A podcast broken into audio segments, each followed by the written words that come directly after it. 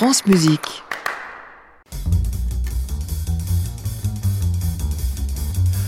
Marjolaine Portier-Kaltenbach, bonsoir. Bonsoir Alex.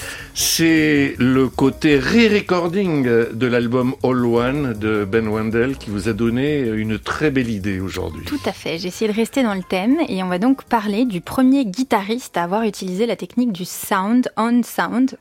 Et alors, je, voilà, le, pionnier de la formule. Alors, pas tout à fait. Pour être honnête, le tout premier, c'était Sidney Bechet, mais comme on a déjà un peu parlé de lui euh, lors d'une chronique euh, qui portait sur euh, la première critique de concert de jazz, je me suis dit bon, allez, il, va pas, il allait pas tout truster. Voilà, exactement. Il faut un peu causer des autres, d'autant que Les Paul est vraiment un musicien particulièrement original. Il a joué d'à peu près tous les instruments et très tôt, dès le début, il a envie de les modifier, de les arranger, d'aller tripatouiller.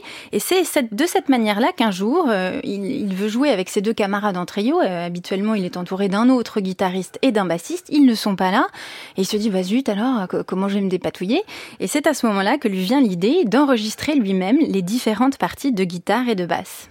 Et c'était en quelle année qu'il a fait ça? Parce qu'il s'imagine que les techniques n'étaient pas encore trop au point. Alors, c'est un peu approximatif ce premier enregistrement parce que évidemment, on perd en qualité quand on superpose plusieurs pistes. C'est un peu le, risque. Et d'ailleurs, sur la version de Sidney Bechet, on n'entend pas tous les, tous les instruments, alors que lui joue saxophone alto, saxophone ténor, batterie. On n'entend pas du tout la batterie.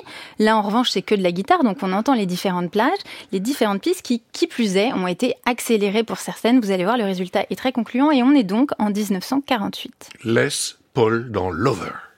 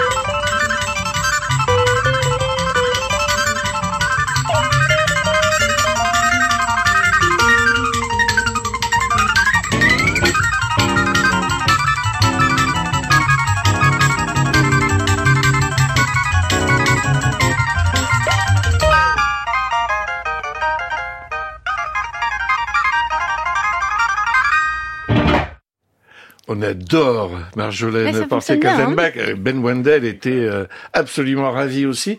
Rappelez-nous l'année de, ce re-recording. 48 très exactement. Les Paul tout seul à la guitare, mais avec euh, en, en, plusieurs pistes. Et c'est la première de ses inventions. Il y en, a, il y en aura beaucoup d'autres. Et d'ailleurs, à l'âge de 90 ans, il va être intronisé au Inventors Hall of Fame, puisque c'est aussi à lui qu'on doit le premier modèle de guitare électrique tel qu'on les connaît aujourd'hui.